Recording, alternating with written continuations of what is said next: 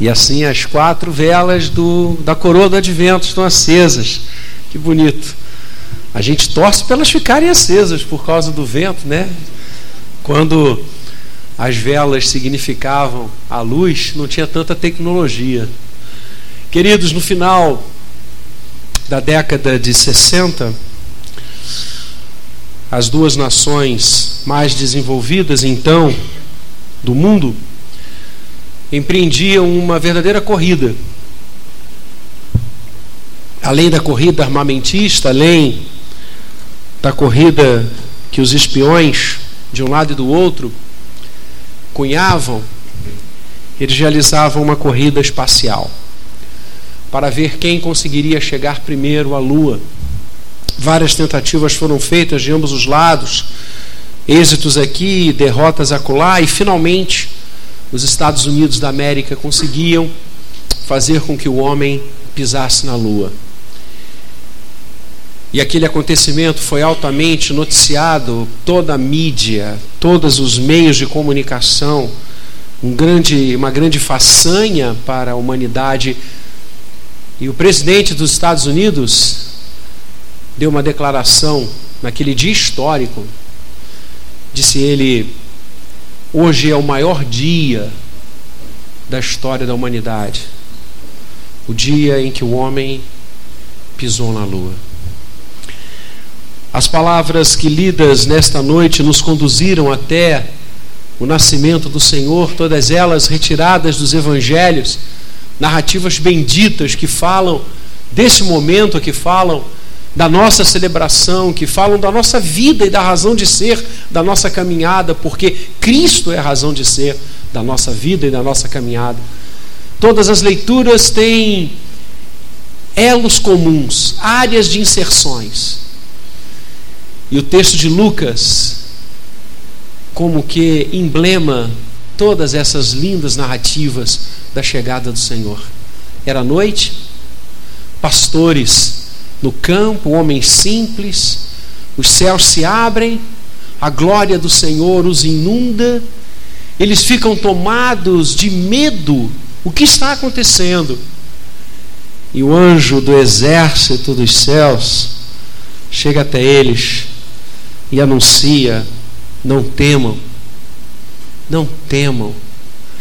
Eis que nós trazemos para vocês uma notícia, uma notícia grandiosa, a notícia, a boa nova. Em grego, evangelion, palavra usada para expressar momentos de profunda alegria, de êxito.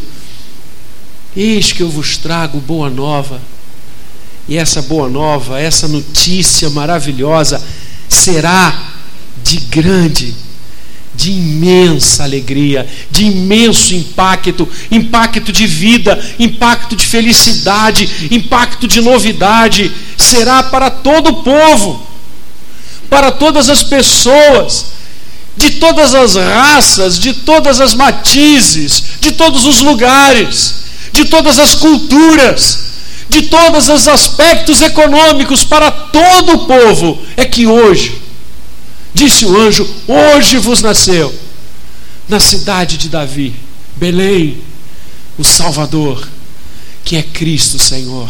Esta é a boa nova, esse é o Evangelho, o Senhor nasceu, a promessa que Deus fizera lá no Éden se cumprira. A promessa que Deus ratificara ao longo do tempo, ao longo dos séculos, elegendo alianças com membros do seu povo que falavam deste dia, chegou. E como diz o apóstolo Paulo, em vindo a plenitude dos tempos, Deus enviou seu filho, nascido de mulher, nascido sob a lei, a palavra se fez carne e habitou entre nós. Amados, Deus criou a todos. Todos os homens são criação do Senhor. Todos nós fomos feitos por Ele. Temos Sua imagem e semelhança. Mas a humanidade se afastou dele. A humanidade resolveu tecer os seus próprios caminhos, os seus próprios rumos, afastou-se da fonte. E a Bíblia chama isso de pecado. Tanto no Antigo quanto no Novo Testamento, a palavra pecado significa erro de alvo porque fomos criados para ficar nele, para estar com ele, para termos vida nele. Nosso coração só tem paz quando repousa no Senhor. Nossa vida só tem sentido quando se encaixa com a dele. Portanto, quando a humanidade se afasta, se distancia de Deus, ela erra o seu alvo, ela peca. Mas o pior é que essa volta nunca pôde ser feita pelo próprio homem, porque é impossível voltar à casa do Pai por nós mesmos, pelas nossas obras, pelos nossos esforços, pela nossa bondade, pelo nosso amor. Não, não há como voltar para Deus. Esse era o vaticínio. Por isso a humanidade estava perdida em seus delitos e pecados, afastada, alienada, divorciada do Senhor, fonte de toda a vida.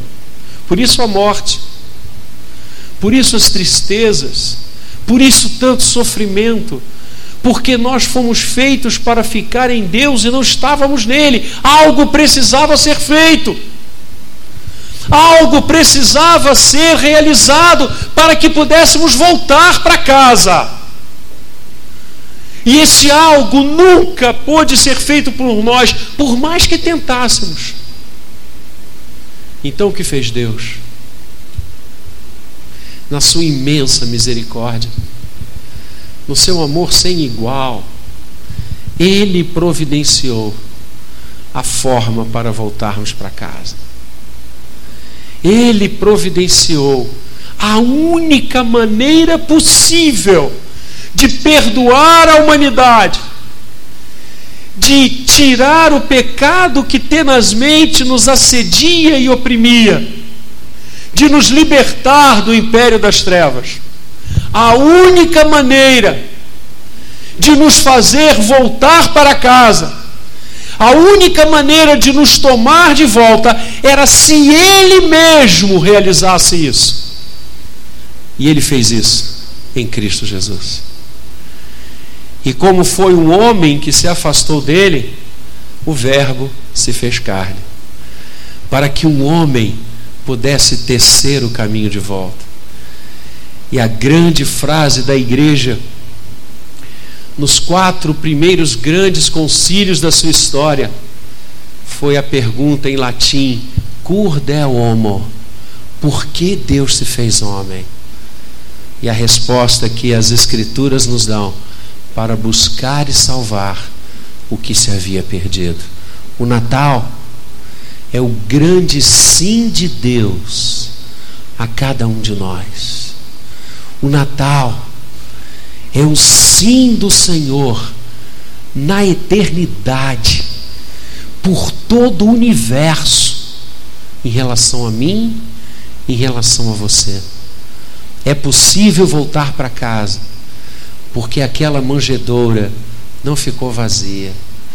É possível voltar para casa, porque Ele se fez homem e habitou entre nós, e Ele vai à cruz e leva sobre si o castigo que nos traz a paz.